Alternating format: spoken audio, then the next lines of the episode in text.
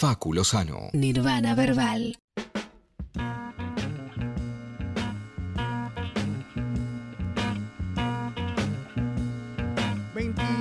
horas 36 minutos mientras le pido a Nati que me mate la cortina porque nos ponemos en mood eh, tener una charla, una entrevista. Vamos a presentar, voy a presentar a quien ha venido en el día de la fecha, que le agradezco un montón porque es una persona que elige muy particularmente todas las entrevistas que da, que por qué la da, que en qué momento la da. Eh, qué es lo que va a comunicar, no es de esas personas que van a un lugar si no tiene algo en concreto para decir, algo que uno diría, bueno, lo que deberíamos hacer todos, pero sin embargo no, todo lo contrario, la gente está mucho más acostumbrada a ir a lugares de exposición sin explicación alguna y sin tener un motivo real para, para ir a esos lugares. No es el caso de nuestro invitado el día de la fecha, por eso le agradezco personalmente, ni hablar de que además vino con regalos, regalos que me, encantaron por otro lado y que están vinculados con uno de mis freestylers preferidos.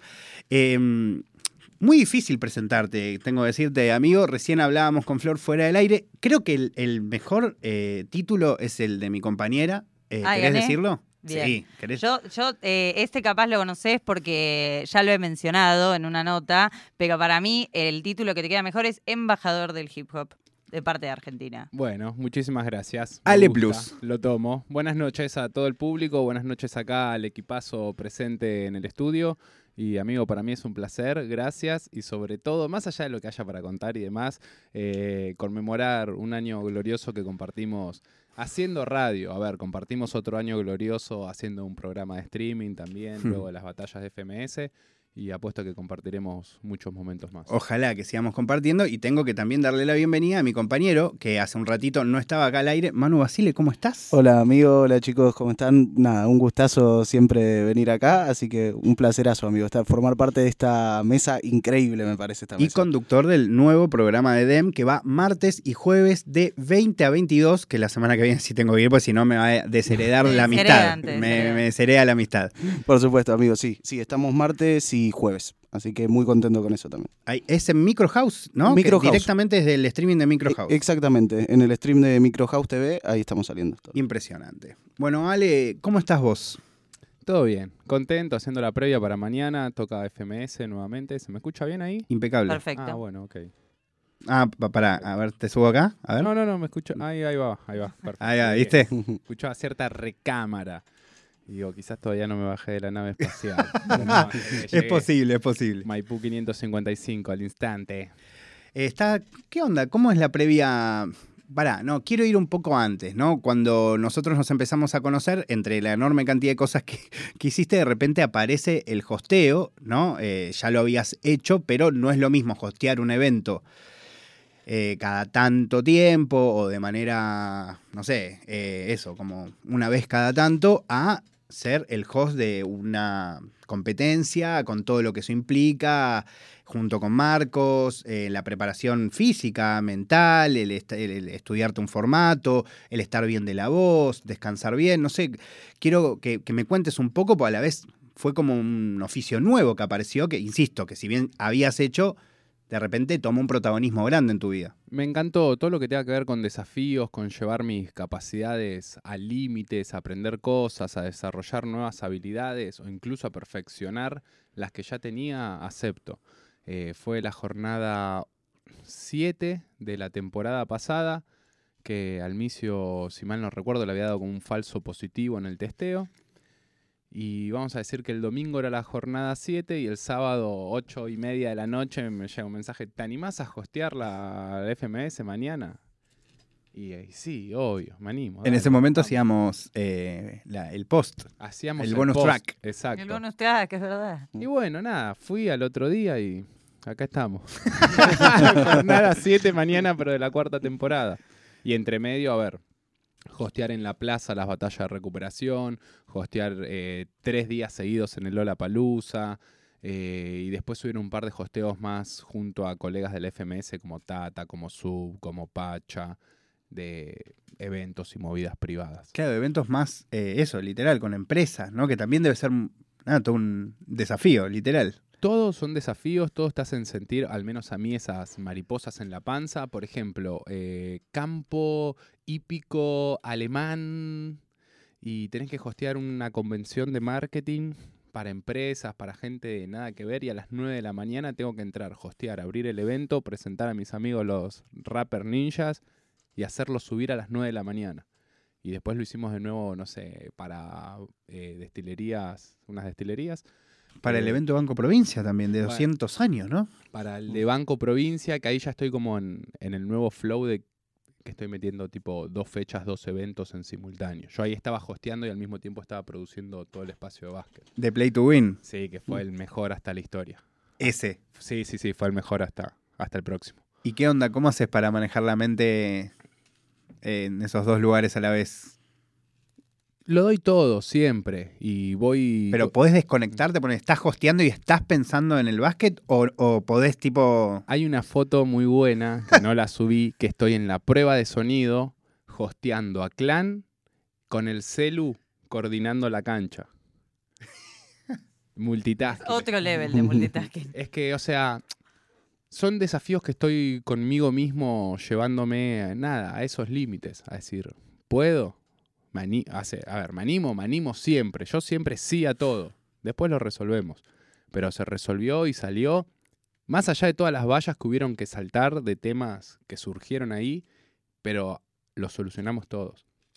Y me encanta. De hecho, el fin de que viene, por ejemplo, voy a estar en el hotel de Red Bull desde el viernes, que tenemos el Media Day. Y después Viernes, el sábado y domingo. Claro, pero yo el sábado me escapo y produzco un evento de básquet en Costa Salguero en la Argentina Game Show y me vuelvo al hotel. Verdaderamente en todos lados. Y bueno, y ya en breve se va a anu- a anunciar otro para el 19-20 de noviembre donde voy a estar en varios Me voy a tirar unos tiritos ahí a ese Play to Win, ¿eh? Sí, sí, obvio. Ahí tenés hasta un challenge de videojuegos que todavía no sabías que tenés. bueno, me encanta. Ni la producción quizás sepa que lo tiene, pero va, va- va a salir. Ale, y hablando del hosteo más en sí, específicamente la tarea de hostear, eh, ¿qué- no sé, imagino que todo es un desafío, pero una vez que ya lo empezaste a hacer, ¿con qué te empezás a conectar más? ¿Con la presentación de los competidores, con el seguir la batalla? A la vez, o con contar los patrones, que también es una magia que, bueno, acá tenemos otro host que ha sido host, eh, eh, Manu, en, en- en varias competencias, yo no tengo ni idea, pero me imagino que la cantidad de variables a las que hay que prestar atención a la vez son infinitas. Exacto. Y también son infinitas, considero yo, las formas de abordarlo. Mi abordaje del hosting y de hecho mi abordaje de todo lo relacionado al hip hop, más allá de la mentalidad de vivir una vida, una filosofía de vida hip hop, es que yo soy MC y soy maestro de ceremonias. Entonces, entiendo lo que es estar arriba de un escenario improvisando, de la misma manera que entiendo lo que es estar arriba de un escenario dando un show, y por eso mi approach al hosting tiene que ver, yo tengo muchos guapeos, un par de chascarrillos, a los pibes, o sea, los agito cuando veo que están ahí medio bajando, dale, rompela toda, dale, hacer unas preguntas bien picantes, ¡oh! los, los pulenteo y los agito como para que también levanten y ir moderando esas datas, y también como maestro de ceremonias de la conexión con la gente. A todo el público, no sé, toda la gente está en la casa viendo desde España, desde Chile, desde México, este es uno de los públicos más raperos de Argentina, el Mar del Plata. ¡Wow! Es como cuando estaban ahí en Sedgwick, en el Bronx, esa noche que agarraba uno un micrófono, un charado para los pibes de Marpla. Bueno, así, pero en versión argentina.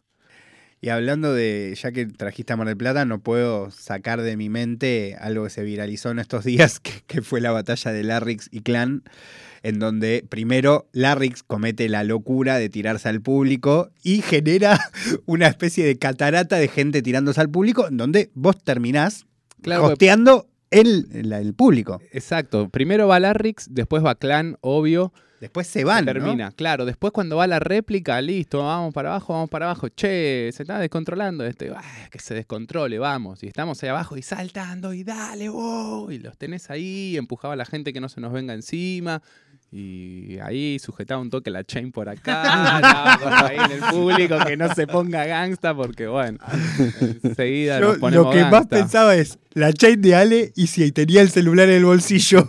Claro. O sea, mirá lo, lo mal que estamos, ¿no? No, no, el público igual es una masa ejemplar, es un ambiente familiar. No, más que se te cayera, pensaba. Sí, no, no, igual, sí, también, viste, nunca falta alguno que se haga el loco y no tenga obra social después.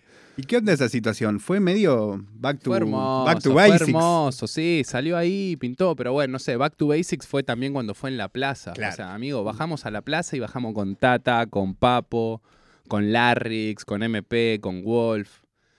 Entonces eso fue zarpado también. Pero bueno, cada vez es como más conexión y bueno, Back to Basics es como se van cerrando muchos círculos respecto al hip hop. Y a la vez, eh, quiero preguntarte, hablando de MC, recién cuando te hablábamos de vos con Flor antes que llegaras, eh, recordábamos los dos tu campeonato de Red Bull, ¿no? Que es algo que, o tu participación en Red Bull, que es algo que ha pasado hace mucho, mucho, mucho tiempo. ¿Y vos qué recuerdo tenés de ese momento de Ale, del, del Ale eh, malvado? Era malvado.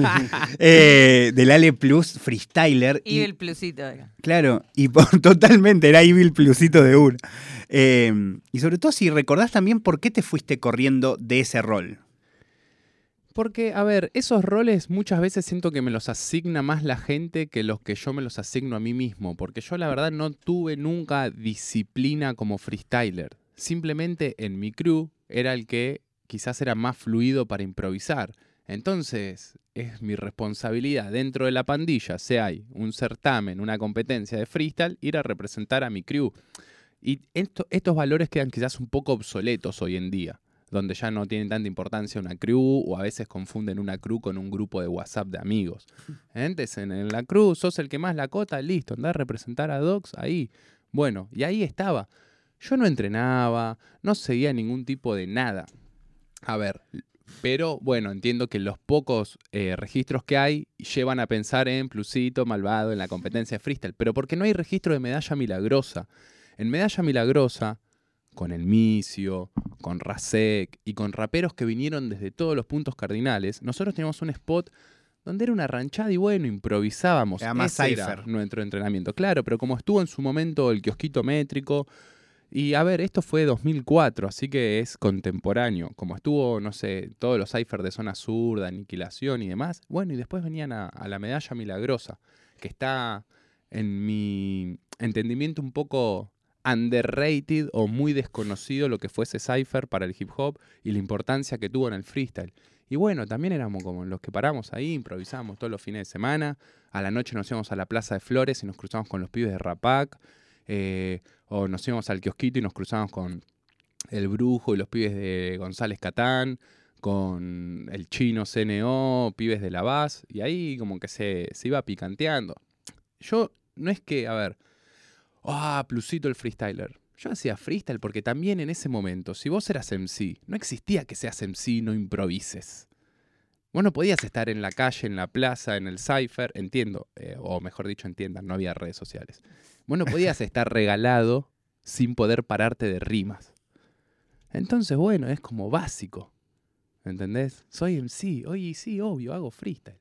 Y me paro de rimas donde sea. Y después me fui corriendo porque, a ver, no es mi objetivo ni nunca lo fue. Soy MC, soy periodista, soy creador de contenidos. Yo soy hip hop y lo represento a través de cualquiera de los elementos. Del emprendimiento, del graffiti, del MC, del freestyle, del diseño. Eh, ahora, por ejemplo, mi mente está en la innovación de la disciplina y de la industria. Y yo ya hace el año pasado empecé a desarrollar, digo, voy a llevar el arte del MC a, un- a una nueva categoría, la oratoria. Voy a empezar a dar conferencias. Hablábamos de eso recién.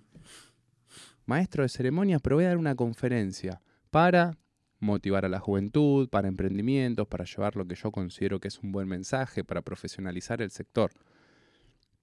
Entonces, como digo, no sé, mañana no quiero dar más conferencias, voy a hacer otra cosa y va a ser hip hop.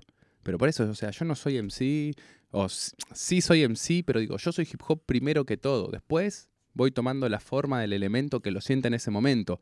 En aquella época también rapeaba prácticamente todos los fines de semana, tenía fechas. Pero era un pibe que tenía, no sé, 19, 20, 21 años. Y mi mentalidad estaba en otra, o sea, 24-7, pero vivía al ritmo de 21 años y que la fiesta y que rapear y que el freestyle y que picante y que nos íbamos y que pintábamos los grafitis acá y allá. Y bueno, ahora lo. Con mi propio micrófono. Tengo mi propio. O sea, 2000 que me lo compré el micrófono. 2011, 2010. Sí. O sea, amigo, esta chain en 2009. Me dice la chain. Cuando no, no, no muchos te- tenían chain. Sí, no mucho, ninguno.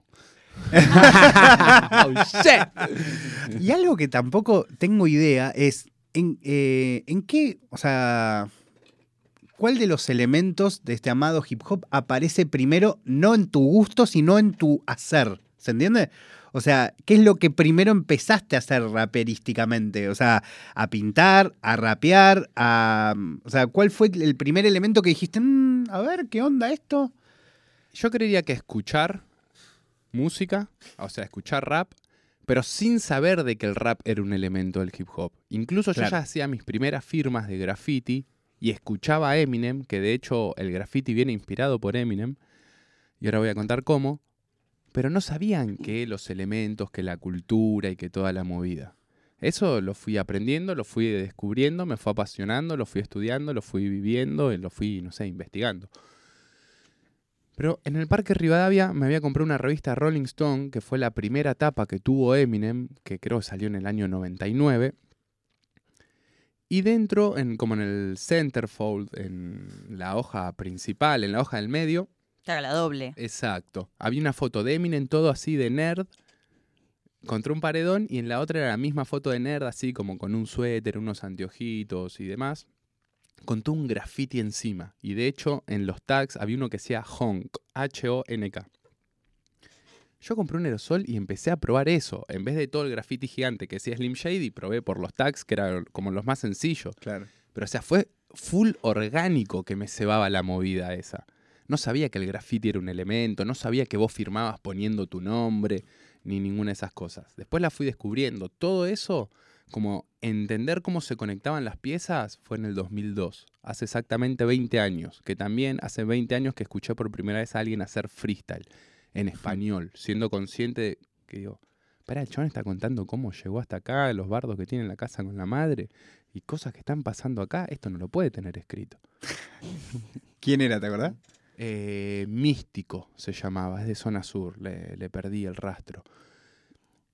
Y a ver, sé que quizás que lo escuchás y te suena hasta un poco difícil, pero tenés que entender que no habían redes No, no, claro. sociales. Claro. Todavía no, no sé, no había aparecido Plusito para que te filme las batallas y las puedas ver, ¿entendés? No existía. De hecho, en la historia del freestyle en Argentina, cuando hablamos del año 2002, muchos marcan como un registro de las competencias a partir de 2001 y esa época.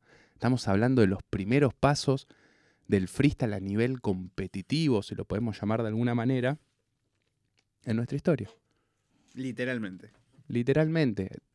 En 2001 hubo una batalla o dos que nadie tiene registro, que nadie se sabe, que va de boca en boca, que algunos dicen que había 16 competidores, otro que había 8, otro que había 4, otro que no sé qué. Pero bueno, acá se, como, a ver, estamos entendiendo, estamos buscando, quizás veíamos un freestyle en una página de afuera y te tenías que descargar el video para verlo, era toda una secuencia. Y Bueno, época de prestarse cassettes, de prestarse videos, ¿no? Eh, que, o sea, Eh, videocassette. Bueno, no sé vos si- tenés un montón de VHS que de hecho eh, has streameado en cuarentena, me acuerdo, ¿no? Y ah, por ahí la gente no tiene idea de eso, pero por ejemplo, yo me acuerdo una vez mi vieja me trajo de Estados Unidos una caja de música de lo que ella consideraba hip hop, que era toda música para bailar breakdance. Mm. Y yo me acuerdo de haberlo escuchado y decir, esto no me ceba mucho, pero a la vez yo en ese momento lo conocía al fresco. Pero no tampoco, como dice Ale, o sea, yo no, te- no- no tenía muy bien ni idea ni quién era fresco, ni qué representaba fresco, ni cuánto representaba fresco en ese momento en una escena que era completamente incipiente, que se juntaban a bailar en eh, el Alto Palermo. Y me acuerdo, y no era mi amigo, era alguien que conocía. A mí me llega ese CD y yo digo, bueno, se lo voy a regalar a ellos. Y le llego, era una caja de cuatro CDs. Y eso de repente yo empecé a ver cómo todos lo iban teniendo. ¿Entendés? En una época en donde no se copiaban CDs. ¿Entendés? Pero de repente tenía el mismo tal persona y el mismo tal persona y el mismo y de repente era como, claro, yo se lo di a él y de repente se esparció por esa microescena de, de raperos eh, y así se hacía todo. Nosotros teníamos un VHS que creo que lo había girado Chingolo con todas grabaciones de Rap City, por ejemplo. Y teníamos eso y como ahí, eso era YouTube, ¿entendés? Vos ponías el VHS y veías videoclips de rap. Era increíble. En el Parque Rivadavia, en la Feria de los Domingos, me había comprado 2002-2003 también. El primer disco de MP3 que en un CD te entraban 10 CDs Sí, sí. de Eminem.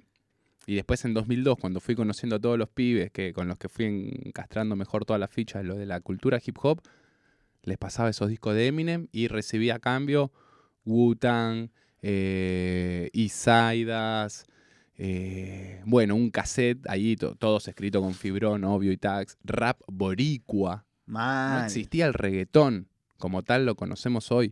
Digo, agradezco infinitamente todo lo que me tocó vivir. A ver, por cuestiones de la vida, pues también hay veces que, no sé, no puedes exigir que alguien más joven viva todo esto, pues estamos hablando de 20 años, estamos hablando, no sé, de la edad que tienen muchos artistas.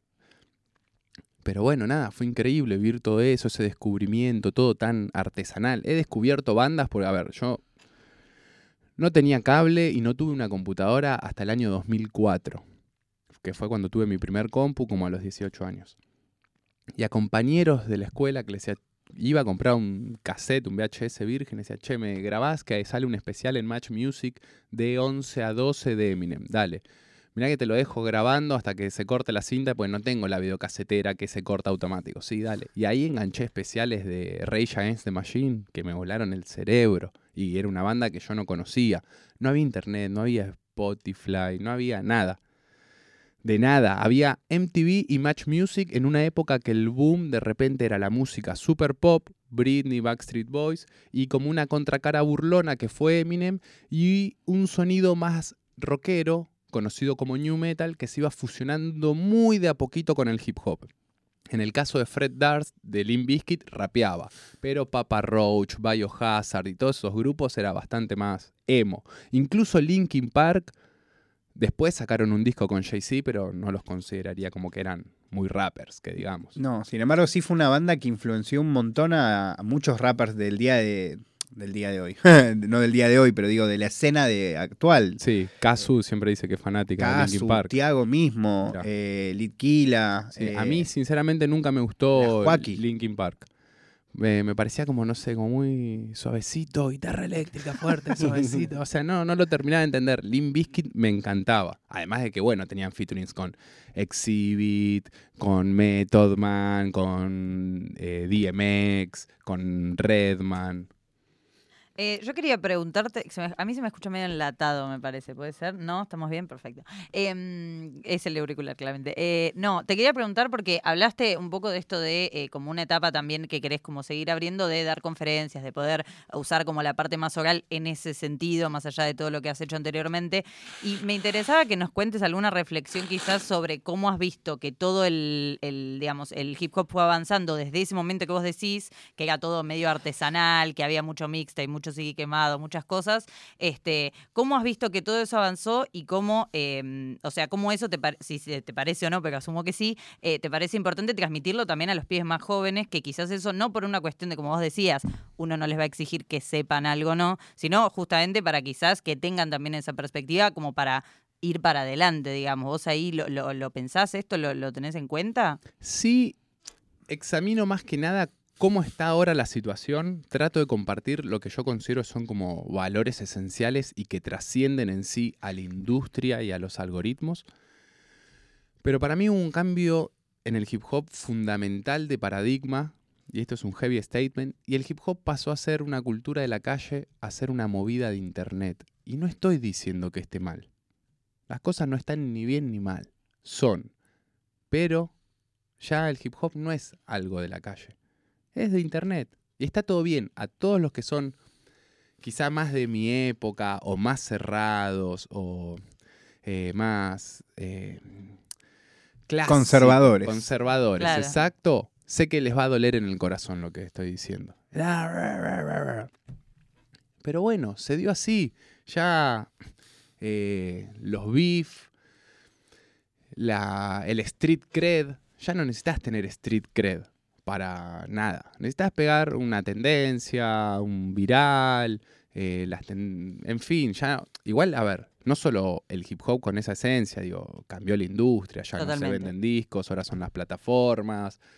Eh, y de hecho vemos que va cambiando constantemente. Antes eran las ventas de la primera semana, ahora es si tu tema llega a tendencia o no, si llegas al global, si está eh, tendencia en YouTube. Hace poco saltó la ficha de que compraban un tipo de publicidad en YouTube con el que se sumaban views. Digo, ¿está bien o está mal? No sé, no está ni bien ni mal. Es así. Entonces yo viendo el panorama de esta industria y de cómo están funcionando las cosas, yo trato de compartir, por ejemplo, mi primera conferencia, vamos a decir, que se llama Representar el hip hop como filosofía de vida, valores que trascienden a ese algoritmo y a esa industria y que te van a servir para alcanzar tu propósito. A ver, yo no les quiero vender nada y no estoy en contra ni de la industria ni del algoritmo, porque también digo, quiero que quede claro eso, digo. Eh, yo trabajo con, no sé, con Sony Music y es parte de la industria, con Red Bull, con FMS es parte de la industria y con el algoritmo está todo bien. 100 millones de reproducciones en YouTube, 200 millones de reproducciones en Instagram, 100 millones más en TikTok, está todo bien. Son las herramientas que tengo ahora, que antes salía y pegaba flyers eh, con engrudo cuando iba a tocar. Entonces, en base a eso, digo, miren, nosotros estuvimos 15 años quizás haciendo todo a pulmón, invirtiendo todo y no teníamos un rédito económico. Ahora hay una industria, podés vivir de esto, incluso podés vivir muy bien de esto. Están estas herramientas, están estas posibilidades, esto, aquello, lo otro, y se va acomodando. De hecho, ya esta charla, me quedan dos fechas por ahora programadas acá en Argentina. Y el año que viene empiezo con una charla nueva que tiene que ver para los emprendedores en cómo trabajar con marcas y con el hip hop. Yo quiero ir ahí. Eh, A mí me viene bárbaro. Eh, Podemos ir, ¿no? Sí, vamos. Sí, Para sí. punto uno, sí, vamos. Sí. Eh, pero ¿sabes por qué te preguntaba? Me parece muy interesante lo que vos estás diciendo, porque justamente mi pregunta iba hacia eh, quizás vos que sos un representante de una generación de eh, pioneros, porque es así, en el hip hop argentino y particularmente en Buenos Aires de manera muy fuerte, en el AMBA, digamos.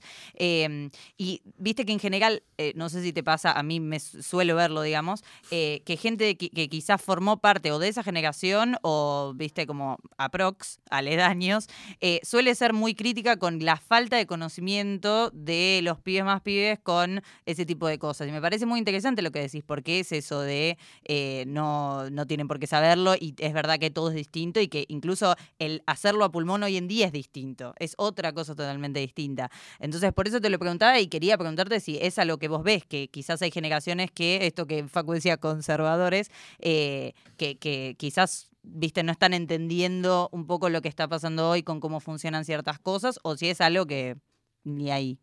Cada uno va a tener su punto de vista, son todos los puntos de vista respetables. Por lo general con la gente que es muy crítica, es como, viste, yo mucho no tengo para hablar, o sea, esta es tu visión, para vos es toda una mierda, los pibes no saben nada, ¿verdad? Quédate con eso a ver qué puedes construir, digo. Para mí toda esta nueva generación tiene otra visión, otros valores, otra sensibilidad respecto al mundo y están mucho más adelantados en que saben usar muchas más herramientas, en que tienen otra capacidad de producción, en que incluso asumen su rol dentro del hip hop ya como una profesión y lo llevan más profesionalmente. Los freestylers ahora vemos que todos entrenan formatos, que tienen un preparador, que tienen un psicólogo, que tienen esto, aquello, lo otro. Y nosotros, viste, hacíamos freestyle y hacíamos freestyle y a ver quién era más picante y bla, bla, bla, bla. Pero no entrenábamos, eh, a nadie se nos ocurría quizás en ese momento como, no, el hip hop, voy a trabajar de esto solamente. Y con lo busca que, soy y que siempre fui, lo podría haber hecho, pero no podría haber vivido como a mí me gustaría vivir, vamos a decirlo. Entonces, como los que critican no, no lo ven, no lo ven, bueno, van a quedar encerrados en eso. Digo, igual yo, más allá de mi visión y todo, digo, están pasando cosas, sé que pueden pasar, y desde mi rol y mi lugar, ¿qué puedo facilitar? Yo te puedo contar experiencias, te puedo compartir herramientas, te puedo recomendar libros, películas, hacerte contenidos. Y también creo que este último tiempo fue un poco ese mi rol de traer parte de esa esencia para que la gente entienda un poco más. Porque vos también quizás decís, no sé, eh, yo escucho, por decirte un ejemplo, no sé, voy a nombrar a Trueno, que es para mí uno de los MCs más represent que tenemos en Argentina y con el que me siento más alineado a su mensaje. Claro, un- uno muy rapa, ¿no? En, en todo Uno lo que es representar rapper. en el hip hop. Uno muy rapper que la remila cota en los temas y en el freestyle. y cantando. Claro, y si digo, no sé, soy un niño fan de Trueno, ¿tengo la obligación de saber quién fue DJ Cool Herc? No. No, la verdad que no. Bueno, yo de mi lugar te cuento las historias. Che, mirá, una vez, no sé, Snoopy, Tupac, bla, bla, bla. Otra vez DJ Cool Herc, nace el hip hop, una noche que la hermana hizo una fiesta para juntar plata, para comprarse ropa porque volvían las clases y ahí justo mezcló dos discos y en ese momento se considera que nace el hip hop y Coke La Rock, el amigo de DJ Cool Herc, que estaba en una fiesta mandándole shoutouts a los pibes y ahí tenés al DJ y el MC, así nace el hip hop. Porque está bueno también saberlo y te da otras bases, pero no todo el mundo tiene por qué saberlo ni quizás interesarle. Pero bueno, digo, hay opciones para todos y también hay tantos contenidos bastante falopa que digo, ¿qué puedo aportar? Que sea copado. Y creo que también esto pasa un poco como la comida, o te diría como un sommelier de hip hop. Vos cuanto más info tenés de lo que estás consumiendo, lo disfrutás mucho más. Entonces, bueno, digo, si te gusta el hip hop sin saber un carajo, sabiendo, no te das una idea de lo bueno que está. Está muy bien esa referencia, me gustó. Yo siempre hablo de vinos acá, en el mismo sentido. No, y hay algo muy increíble para mí, Ale, de, de lo que vos representás, y después me encantaría que Manu también eh, se, se meta en la charla, que es. eh, muchas veces se habla de las generaciones más chicas que, que- que las nuestras. de- digo vos y yo, porque ellos son más chicos que nosotros. Igual vos también sos más chico que yo, pero. Bueno, está, eh, deja de sí, les el pido mil dis. En realidad me estoy, estoy queriendo. Estoy queriendo hacer viejo a alguien que no.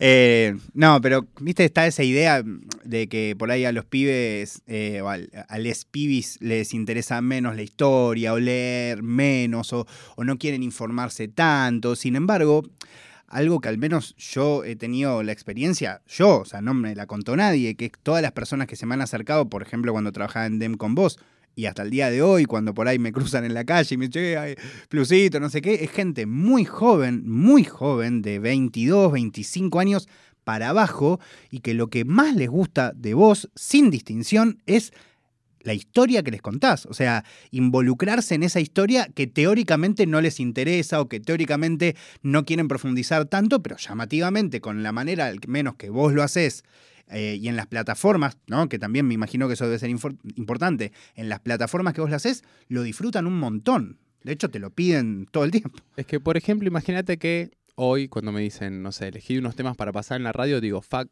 el police de trueno, que está buenísimo. Imagínate que a vos te encanta ese tema y además yo te cuento, mira, hace 30 años atrás hay un tema que se llama The Sound of the Police de Cares One.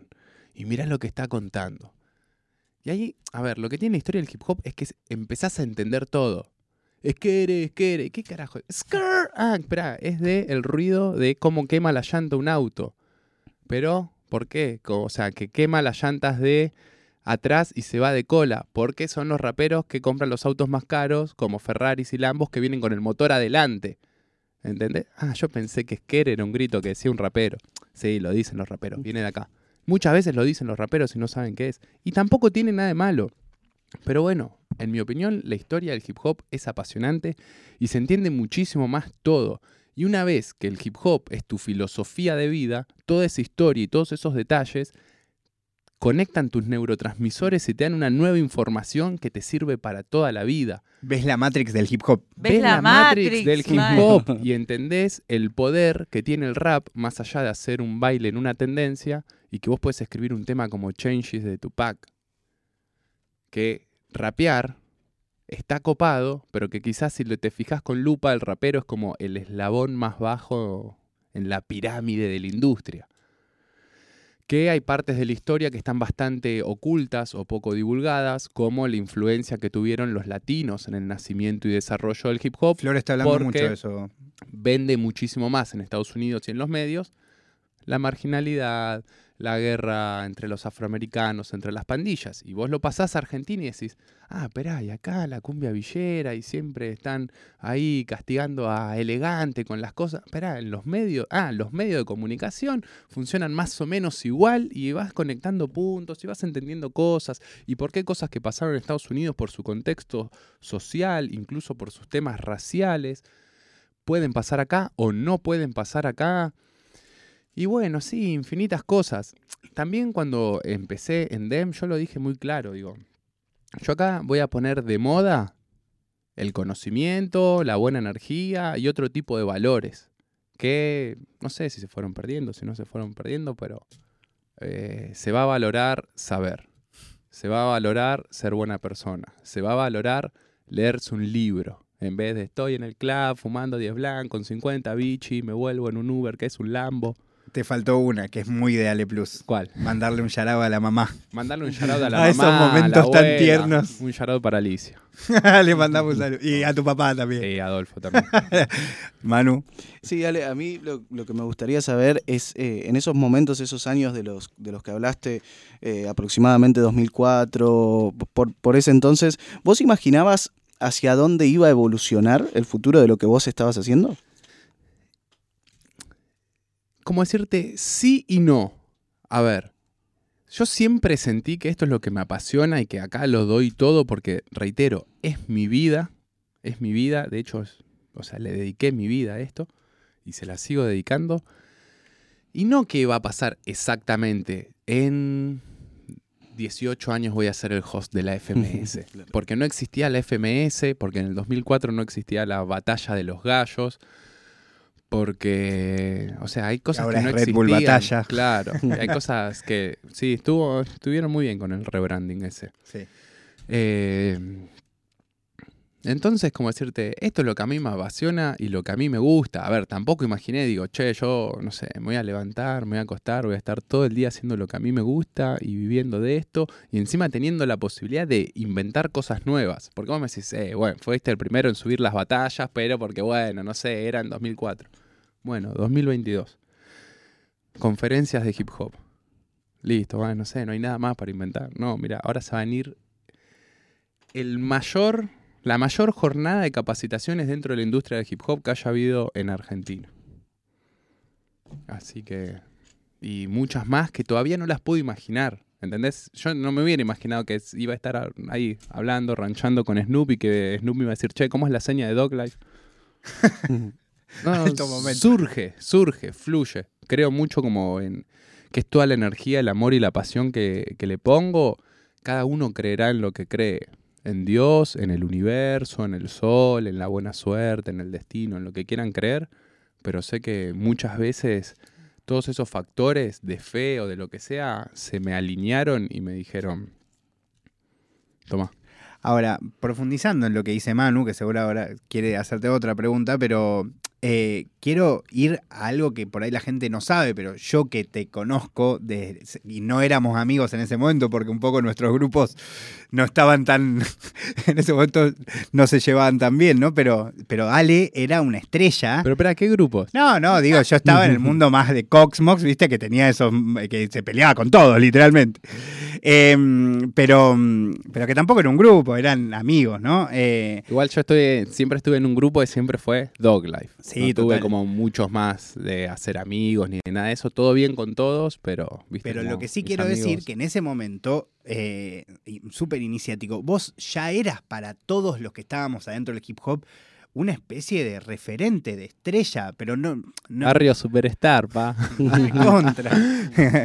Eh, recontra, pero en tu manera de actuar, en la manera en que afrontabas tus recitales, ni hablar de este hecho que antes lo nombraba, lo decían chiste, lo de tener tu micrófono, digo, a tener tu outfit, entonces como eras alguien que ponele profesionalizaba algo, lo, lo hablamos el otro día, el hecho eh, por, por Instagram. Buen flyer. Le, le metía- le metías profesionalismo cuando no existía lo profesional. Y de hecho, hay que decirlo también, había mucha gente que se lo, lo tomaba muy mal esa manera que vos tenías de actuar. Eso, como entender ya que había un mini negocio. Era mini, pero era un negocio, no sé. Era una industria, era un mercado incipiente. A la vez era algo que amabas, a la vez era algo a lo que le dedicabas tu pasión, pero también tenía esa otra característica. ¿no? De cómo tratabas con la gente, de ponerle, eh, no sé, te invitaban a tocar un boliche, bueno, con quién hablo, cómo hablo, desde qué lugar, voy con mis amigos, no sé, el otro día iba a ponerle con el Tarta, histórico eh, de, de, Dogs Hip Hop, iba en la camioneta del Tarta, le agradezco que me llevaron hasta casa con Ale, después de un evento súper hip hop, y de repente yo estaba atrás y decía, estos chicos, cuando yo quería entrar a Lost, ¿entendés? Ellos estaban adentro haciendo la fiesta loca, ¿entendés? Y yo no podía entrar, porque claro, ellos ya estaban dentro de lo que era esa escena, ni hablar de Fede Stuart, bueno, un montón de gente. Un charado para Stuart, lo volvíamos eh. loco. Íbamos a la cabina, pon el nuevo de Das Dillinger, que acá lo volvíamos loco hasta que lo ponía, no nos soportaba más, pobre. Vos registrás por qué hacías eso, era como tu manera de. O sea, en esto en relación a lo que te decía Manu, ¿no? Como, o sea, no lo veías, pero en algún punto lo generabas. Varios factores, me encantó la pregunta. Digo, una considero siempre que es también un poco de, de amor propio y de conciencia de mi marca. Claro. De. Esto no es joda. ¿Entendés? Esto no es joda. A mí no me importa si esto no me genera plata, o no me importa si me conocen, si no me conocen, o si me reconocen o no me reconocen. Soy yo y es suficiente para que lo haga a tope. Y también es el knowledge. Si yo estoy escuchando que Randy MC dice My Adidas, no quiero mencionar a Nas con otra, Keep My Cipher Complete. Eh, Adidas, ojalá que valores el nivel de amor que tiene Ale por, Es que, amigo, el año pasado cuando le mandé la presentación a Adidas para que me sponsoree el evento, me dijeron, estas presentaciones son como las que nos mandan de Alemania acá. Y sí. Está bien. es lo que quería, Liquito. Claro. Era la idea. Y así sponsorió Adidas el evento. También así le organicé el primer evento de básquet a la marca de Michael Jordan. y fui de los primeros, fui de los primeros sponsoriados por esa marca. Cuando tenía 3.000 seguidores. Porque ahora, ah, sí, porque sos el host o porque... No, 3.000 seguidores tenía. Y ahí va el conocimiento. Digo, no todo. Pero pará, tenías 3.000 seguidores, pero también habías fundado una página de internet que tenía una cantidad de visitas que para ese momento era estar pegado. Sí. En ese contexto. Estar, pegado, es una mentira. Eh, ya sé, pero me refiero, tenías una visibilidad que era envidiable en ese momento y que a la vez, evidentemente, hacía. le llamaba la atención a algunas marcas. Porque no había otra cosa tampoco. Estar pegado es una mentira, porque esto estamos hablando de 2017, que fue ese evento, y en el 2007 fui al programa de Susana, hice un freestyle y era top 3 de los videos de hip hop de Argentina con más reproducciones. Increíble. ¿Y eso es estar pegado? ¿O es que haya tocado Snoop Dogg y haya salido con mi bandera, se la haya colgado encima del cuerpo tocando Gin and Juice y la haya colgado en la bandeja del DJ? Sin ninguna marca, sin ningún patrocinio, sin nada de por medio las nuevas generaciones piensan que estar pegado es ser una tendencia, tener una cuenta verificada, tener millones de reproducciones, que te sponsoree una marca grande. Está todo bien. No es eso. Y no lo digo como un hater. Te lo puedo decir porque tengo todo eso. Eso no es estar pegado. Eh, en mi punto de vista, al menos, digo. Y también, a ver, todo este tema de redes sociales, del consumo tan rápido de la información, de las cosas que se cambian tan fácil, de que le quita mucho valor a las cosas, de que ya no está todo lo artesanal, que vos apretás un botón y escuchás todo un catálogo infinito de hip hop, en vez de que venga un pibe que la mamá de casualidad le trajo unos CDs y te lo compartió y vos se lo compartiste a otros y todo eso, hacen confundir a veces nada, muchos conceptos que no están ni bien ni mal, se confunden y bueno, en mi misión lo tiro un poco de luz sobre ese camino. Pero bueno, piensan que quizás ser famoso es estar pegado. Ser prestigioso es otra data más elevada. Eh, quería preguntarte específicamente eh, por el término knowledge, porque vos eh, en tu contenido en general hablas mucho del knowledge y explicaste, aparte varias veces, de hecho seguramente lo sigas haciendo cotidianamente lo que es, pero quizás me interesaba que cuentes un poco para los oyentes qué es y qué relación tiene con el hip hop, por qué es tan importante en la cultura hip hop el knowledge como cosa más este, basal, digamos, como un cimiento para cosas. Como todo, el hip hop considero que es en cierta forma lo que a vos te sirve que sea y lo que vos querés que sea, y es difícil encasillarlo en el hip hop es tal cosa. Por eso hay distintas formas de verlo, de analizarlo, de vivirlo y de llevarlo a cabo, por decirlo de alguna manera. Hay una corriente que está bastante impulsada por pensadores, barra raperos, barra intelectuales de la materia, como Kares One, basado en eh, data de la Zulu Nation y no sé, de otro tipo de, de fundación del hip hop, en la que se postula que no solo son cuatro elementos principales en el hip hop, los conocidos como siempre como DJ, MC, breaking y graffiti, sino que hay nueve que evolucionaron los elementos del hip hop. Entre esos nueve está el lenguaje, la vestimenta, el beatbox, el emprendedurismo y el conocimiento, que conocimiento, bueno, es la traducción de knowledge y postulan que el conocimiento es lo más importante del hip hop. Es el elemento más importante, el saber, el tener conocimiento de las cosas, del por qué. Y yo en mi interpretación del hip hop lo llevo a que la clave para mí del hip hop y de todo lo que hacemos es justamente el por qué. No solo el porqué de las cosas, sino el por qué hacemos lo que hacemos y este fue otro de los desafíos de mis conferencias.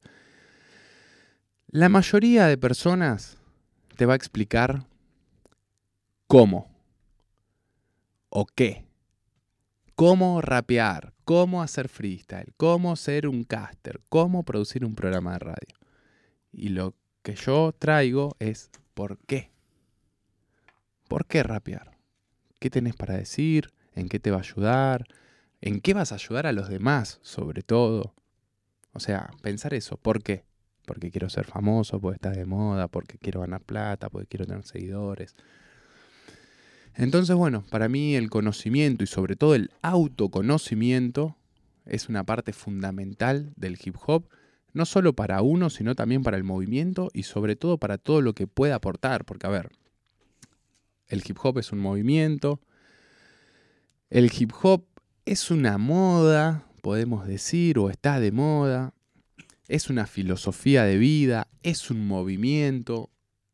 Para mí el hip hop es una herramienta clave, fundamental, libre y gratuita al alcance de todo el mundo, a través de la cual puedes no solo autoexpresarte, sino también que puedes transformar tu realidad y la realidad que te rodea. De maneras increíbles. El hip hop es una herramienta que le puede dar valor a las cosas de 0 a 100, sin nada de por medio. Si yo te digo, eh, por ejemplo, bueno, hoy no la trajo, yo tengo una reme de Doggy Style, de Snoop, que me encanta y la amo. Y esto lo he hecho y ha surgido en conferencias. Digo, no sé, ¿cuánto me dan por esta remera de hip hop? Normal, Doggy Style, sí, la, la traje, no sé cuánto, 20 dólares, ponele, no sé, 800 pesos, 2000 pesos. Bueno, 800 pesos son. 2000 pesos, bueno, está bien. Y yo te muestro la foto que esa es con la que estoy con Snoop que me abraza. Che, esta de Doggy Style es la que abrazó Snoop. ¿Cuánto sale ahora? Bueno, ese valor es la misma remera, es la misma tela, son los mismos átomos, partículas, todo. Pum, se dispara el precio y lo generé y le creé un valor único, porque incluso le puedo poner el precio que yo quiera, solo por esa acción de hip hop en la que se compartió y que sucedió. Así que bueno, el hip hop es para cada uno lo que quiera y para mí el conocimiento es fundamental porque volvemos a lo de los vinos. Cuanto vos más info tenés, la temperatura de servicio, es mismo, a ver, para el paladar, cuando vos tomás un vino, quiero aclarar igual que no tomo alcohol. es cierto, los dos somos abstemios. Pero cuando vos te dicen, vas a notar sabor a roble, vas a notar frutos rojos, vas a notar tierra, ¿viste? Tierra, ¿entendés? Es terroso. Exacto, vas ahí descubriendo cosas y te ayuda ese conocimiento a disfrutarlo más o esa info, esa guía, por ejemplo. Entonces, para mí, con el conocimiento en el hip hop vas a disfrutar mucho más el sentido de las letras, cómo se hizo un beat. No te la sube, por ejemplo, saber cuando muestran, no sé. Che, ¿se dieron cuenta que Bizarrap se amplió a Dragon Ball Z? ¡Oh! Subís automáticamente, no sabes porque está en tu interior, pero decís, oh, qué bueno, se conectan tus neuronas y desarrollan aunque por nuevo en mi caso no me gusta Dragon Ball Z, no sigo, pero es como ¡eh! Bien visa, la, la raco todo ahí. total. Entonces, bueno, eso aplicado a, a todos los elementos. Y digo, para mí, con ese conocimiento, podés llevar todo a niveles más altos e incluso más profundos. Ale, algo que me, que me gustaría saber, volviendo a aquella jornada 7 de FMS del año pasado y, en la línea de todo lo que pasó este año, algo que se notó más que nada en esa primera jornada fue el cariño que te tienen los chicos, los competidores y principalmente el respeto que tienen. Eh, ¿Cómo te influyó eso? ¿Cómo te influye en la dinámica de trabajo ¿no? para, y también para haber aceptado hostear todo el año la, la FMS? Es súper mutuo, la verdad. eh, yo además en todas las entrevistas siempre lo- los menciono a todos y destaco buenas cualidades de todos, porque realmente los admiro. También con muchos tengo historias previas, más allá de, no sé, con Tata, siempre hablamos en el 2012. Yo decía, para mí esa Red Bull ya estaba re arreglada, le ibas a ganar vos, y ni te conocí, y tipo, y ni hablábamos ahí. Eh, estaban todos los de la crew tuya en ese momento. Se O re sea, decía eso y en ese a ver, la posta, lo escuchás a rapear a Tata y Tata rapea increíble y no tienen que arreglarle nada. Tata la rompe.